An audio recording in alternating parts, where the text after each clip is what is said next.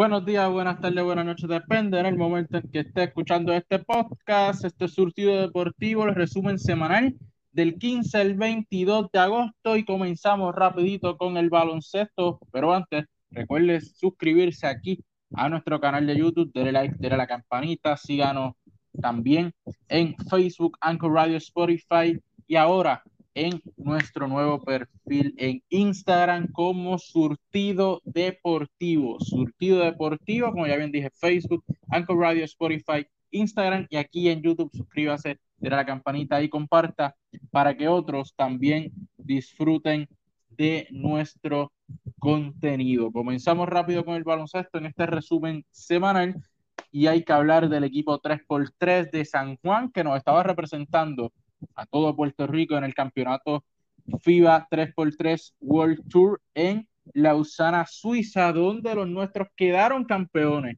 derrotando 21 por, por 13 al equipo UP de Serbia. Eh, ese era el equipo que estaba representando a Serbia, donde Ángel Clavel fue el jugador que más anotó en este torneo. Eh, esto ayuda demasiado a nuestra selección 3x3 eh, a, lo que es esto rumbo a este nuevo ciclo olímpico, donde Puerto Rico quiere obviamente tener participación en, el, la modalidad de baloncesto 3x3 en los próximos Juegos Olímpicos. En este torneo, Puerto Rico derrotó al campeón olímpico, al equipo que consiguió medalla de oro, y al número uno clasificado en el mundo. Así que Puerto Rico se ganó a los mejores equipos 3x3 del mundo con este equipo donde está Jorge Matos, donde está Ángel Matías, Gilberto Clavel y Josué Erazo. Hablando de nuestras selecciones, la selección masculina sub-19 estará participando en el torneo premundial de esa categoría en Salapa, México, del 23 al 29 de agosto, que se estará celebrando este torneo, donde eh, estarán liderados por Edín Guayito Santiago, quien será su dirigente, y el asistente lo será Alex Falcón. Este equipo jugará en el grupo B junto a Chile, Estados Unidos y República Dominicana, mientras que en el grupo A estará Canadá, Brasil, Argentina y México. En la misma categoría, pero en el lado femenino, el equipo comandado por Pamela Rosado capitana de nuestra selección nacional, estará también compitiendo en el premundial sub-16, pero esta vez femenino, de la misma fecha, del 23 al 29 de agosto. Lo único que este premundial será en Guanajuato, México. Allí será donde la nuestra estará eh, liderando a este grupo de jóvenes en este torneo, asistida por Rosán Rodríguez, jugadora del Baloncesto Superior Nacional Femenino y también del equipo 3x3 Nacional. Este equipo estará en el grupo A junto a Canadá, Brasil y Costa Rica. En el grupo B estará Argentina, Estados Unidos, Chile y México. Así que vamos a ver cómo le van a estos equipos eh, deben lucir muy bien. Hay que apoyarlos. Estos partidos los están dando tanto en YouTube como también por lo menos el partido de las féminas lo van a lo estarán pasando por, por Guapa 2, Guapa Deportes. Vamos rapidito al BCN. Sin regreso todavía, sin fecha de regreso José Juan Barea, este mencionó que no va a forzar su regreso a las canchas hasta que se sienta a un 100% recuperado para volver. Él dijo que culminaría su temporada en el baloncesto supernacional con los cangrejeros de Santurce, pero también sabemos ya el compromiso que él tiene con los Dallas Mavericks. Y en medio de eso sigue la lesión. Así que hasta que él no, él no se sienta listo no va a volver. ¿Cuándo volvería? ¿Cuántos partidos estaría participando? Es algo que todavía no sabemos. Todo el mundo esperaba que volviera pronto a las canchas luego de la reunión con los Dallas Mavericks, el decir que iba a terminar la temporada, pero al parecer no se siente listo y esto también le ayuda a mantenerse eh, recuperándose para volver a un 100%, que este equipo de Santurce sin duda lo necesita. Pero hablando de noticias de Santurce, esta semana pasó algo bien interesante. Hay mucho de qué hablar, no solamente de esa noticia de Barea, sino que salen de los servicios de Tony Bishop y contratan a Caden Jack, jugador de 6'9 de estatura, un centro que viene de participar en la G-League, donde tuvo promedio de 12.9 puntos, 8.2 rebotes, 60% de campo, 28.9% de 3 puntos y 71.4% del tiro libre. Esta se une a Thomas Robinson y a Frank Keynes. Esto será el trío de refuerzos de los cangrejeros de Santurce. ¿Funcionará Kaden Jack al lado de Thomas Robinson? tendrán el mismo estilo de juego. Se menciona que es un jugador un poco más defensivo, pero podrá lanzar a media y larga distancia. ¿Será efectivo o, o chocará en el juego con Thomas Robinson?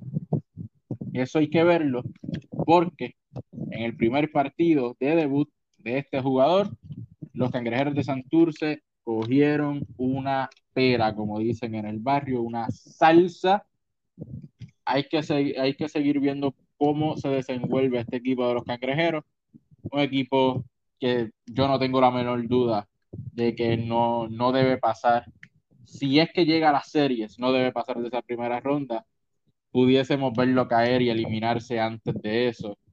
Porque tanto los gigantes de Carolina como los Mets de Guaynabo son equipos que van a buscar mejorar y van a buscar esa clasificación, mientras los cangrejeros, aún haciendo movimientos, no se ven como un equipo poderoso como ellos lo habían pintado o querían hacer ver a su fanaticada.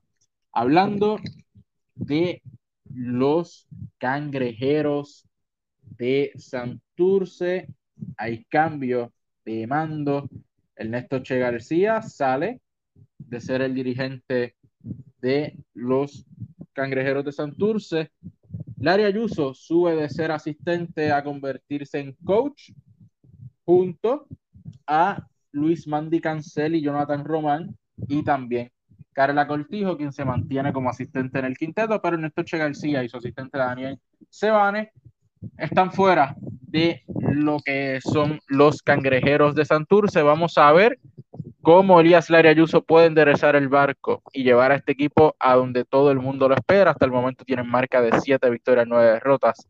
En el grupo B, el debut de este nuevo grupo será frente a los vaqueros de Bayamón, nada más y nada menos que el equipo invicto, el próximo jueves 26 de agosto. Pasando a los, a los gigantes de Carolina, que fue el otro equipo que mencioné.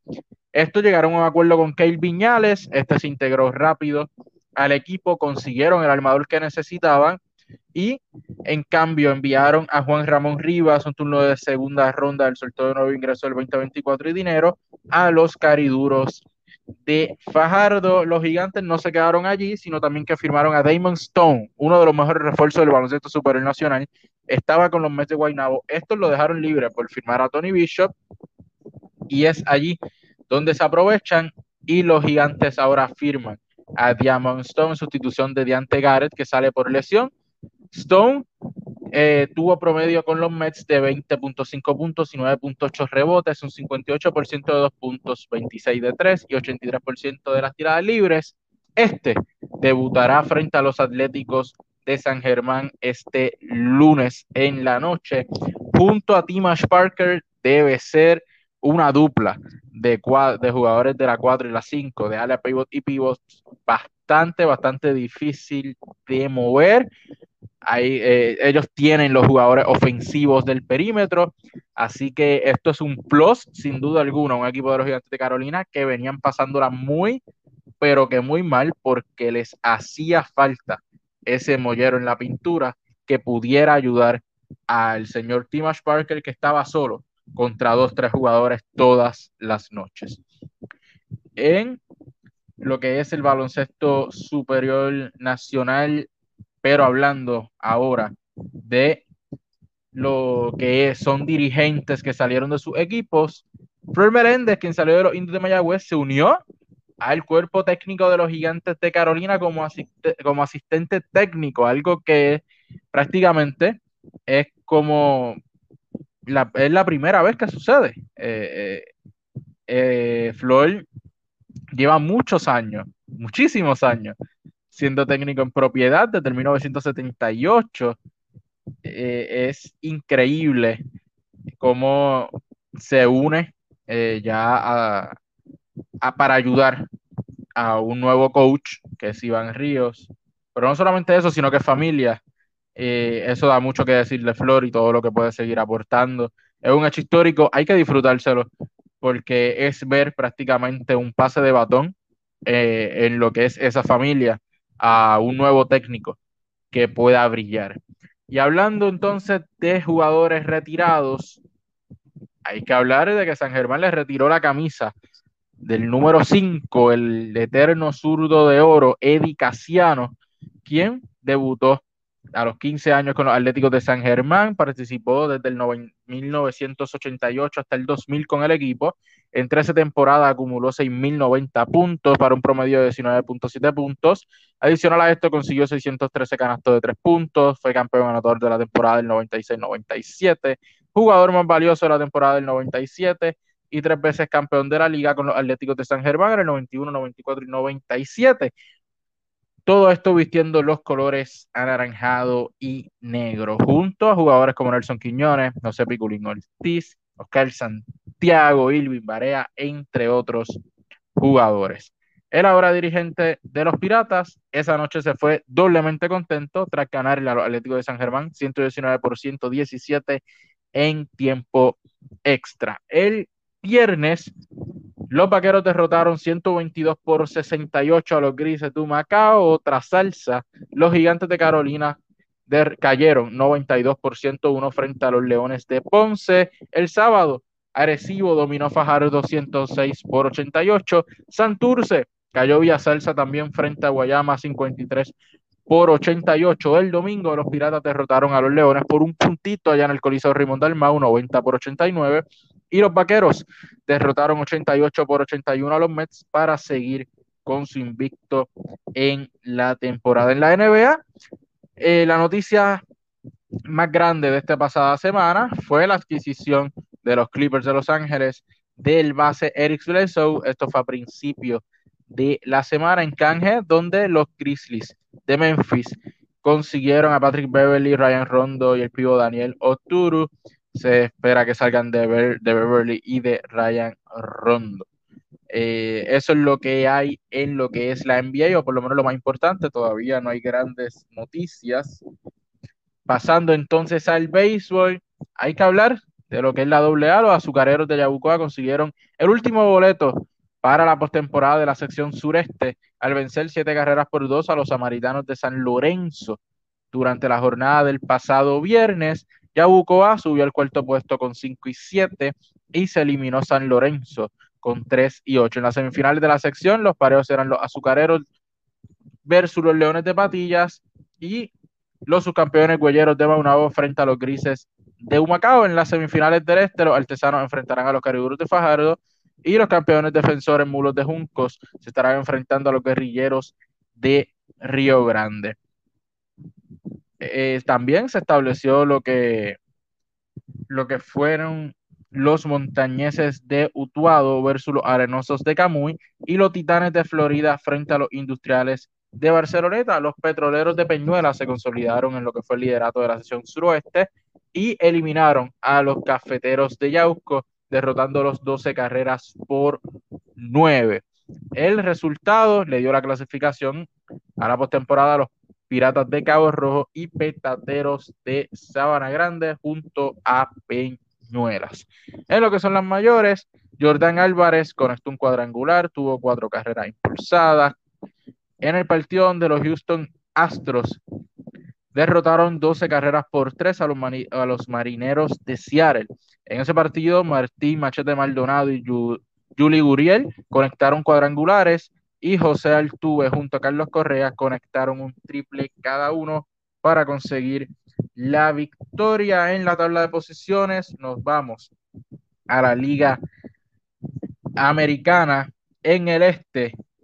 Dominan los Tampa Bay Rays con marca de 77 y 48. Le siguen los Yankees con 7, 2 y 52. Boston, tercero con 70 y 55. Los Blue Jays de Toronto, 64 y 58. Y por último, Baltimore con 38 y 85. En la central de la americana, los Chicago White Sox dominan 72 por 53. Cleveland le sigue con marca de 561 victorias, 61 derrotas. Le sigue Detroit con 60 y 66. Kansas City con 55 y 68 y Minnesota con 54 y 70. En el oeste domina Houston con 73 y 51, le sigue Oakland con 70 y 55, Seattle con 66 y 58, Los Angelinos con 62 y 64 y por último Texas con 43 y 80. En la nacional en el este domina Atlanta 68 y 56, le sigue Filadelfia 63 y 61, los Mets con 61 y 63, Washington con 53 y 70, Miami con 51 y 74 en la última posición. En la central, Milwaukee domina con 76 y 49, le sigue Cincinnati con 69 y 57, San Luis con 63 y 60, Chicago Cubs con 54 y 72 y Pittsburgh con 44 y 80. En el oeste, San Francisco domina con 80 y, 80 y 44, le siguen los Dodgers con 78 y 47, San Diego con 68 y 58, Colorado con 57 y 67 y Arizona con 42 y 83. Así están las tablas de posiciones hasta el momento. Y en lo que respecta al comodín, los Yankees tienen marca de 72 y 52, son los que lideran esto. Le sigue Boston y Oakland con idéntico récord de 70 y 55 en lo que es la Liga Americana. En la Nacional, los Dodgers están allí en la cabeza con 78 y 47 y le sigue Cincinnati con 69 y 57 son los que están liderando el comodín de la Nacional, pero bien cerquitita está San Diego con 68 y 58. Eso es lo que ha estado pasando en las ligas mayores, la Major League Baseball, pasamos al voleibol.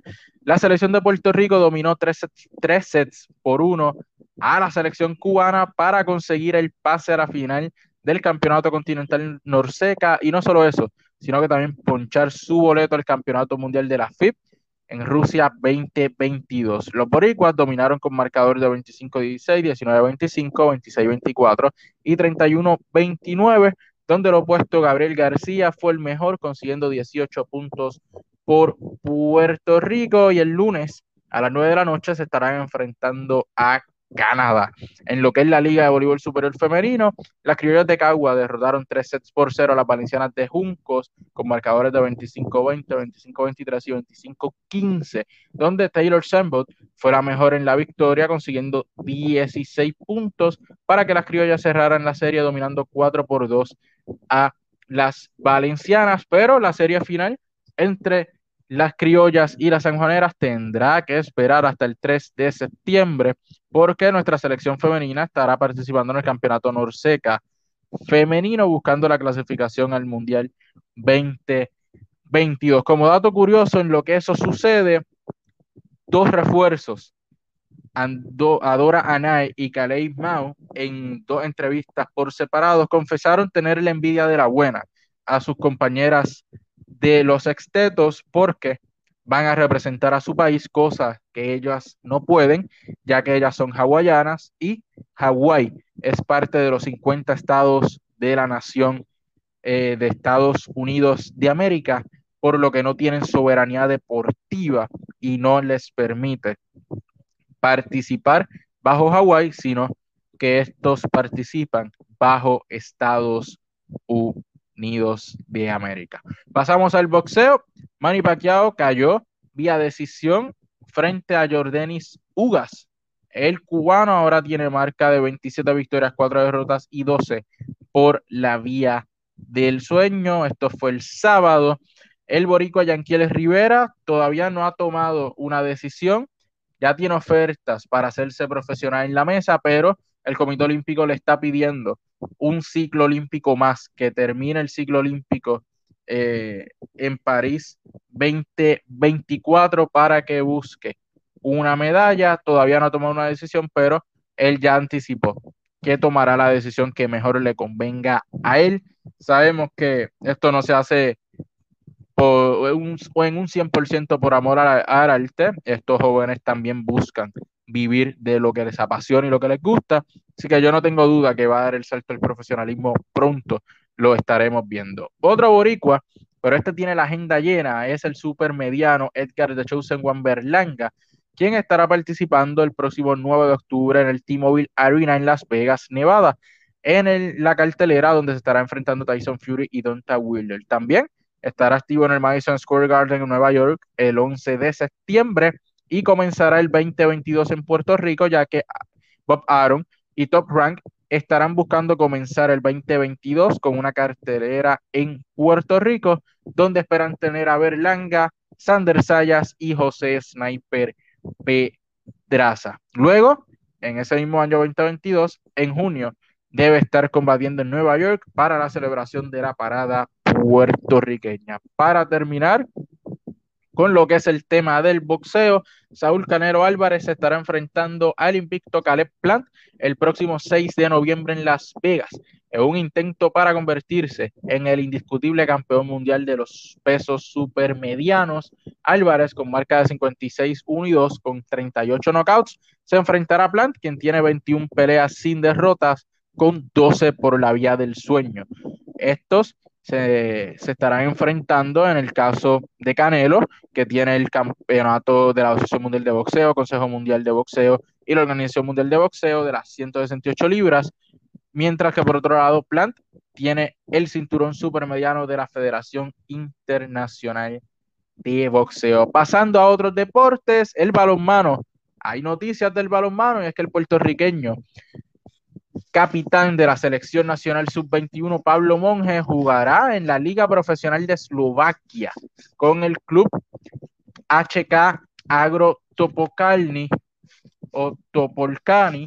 Este dio el salto profesional, por decirlo así, y es el capitán de nuestra selección nacional sub-21 que está clasificada para los Juegos Panamericanos Juveniles de Cali 2021, así que cosechando éxitos lo que es el balonmano en Puerto Rico. Y si hablamos de éxito en balonmano, hay que hablar de nuestra selección femenina porque están participando en el campeonato Norca, que da el pase al campeonato mundial. Estas están en Chicago, que donde se está celebrando este campeonato. Y en su primer partido, que era frente a los Estados Unidos, lograron derrotar las 28 por 20 consiguiendo su primera victoria de este campeonato y volviendo a la acción el próximo eh, lunes a las 6 de la tarde frente a la selección mexicana. Así que esta semana va a estar llena de mucha, mucha acción de nuestras diferentes selecciones. Ya hablamos de las de baloncesto hace un ratito ahora, esta de balonmano, que sin duda esta primera victoria les ayuda demasiado a esas miras de clasificar al Mundial, cosa que no hacen desde el Mundial de Dinamarca en el año 2015. Pasando a lo que lo que son los Juegos Olímpicos, pero esta vez los Paralímpicos, donde Puerto Rico tendrá representación del 24 de agosto al 5 de septiembre donde los abanderados Jaime Lee, Díaz Colón y Carmelo Rivera Fuentes de Atletismo, junto al judoka Luis Javier Pérez y los entrenadores Javier Miranda y Emily Colón, eh, estarán representando a Puerto Rico allá en los Juegos Paralímpicos que se estarán celebrando en Tokio, Japón. Y hablando de lo que son las Olimpiadas, atletas olímpicos, hay que hablar de Yamin Camacho Quinn, quien luego del homenaje, ganar medalla de oro y todo eso, oye, tendrá que estar presente en Bruselas, Bélgica, cuando el próximo 3 de septiembre se estará eh, presentando para participar en lo que es la Liga Diamante. Tiene dos eventos de la Liga Diamante programados para el próximo mes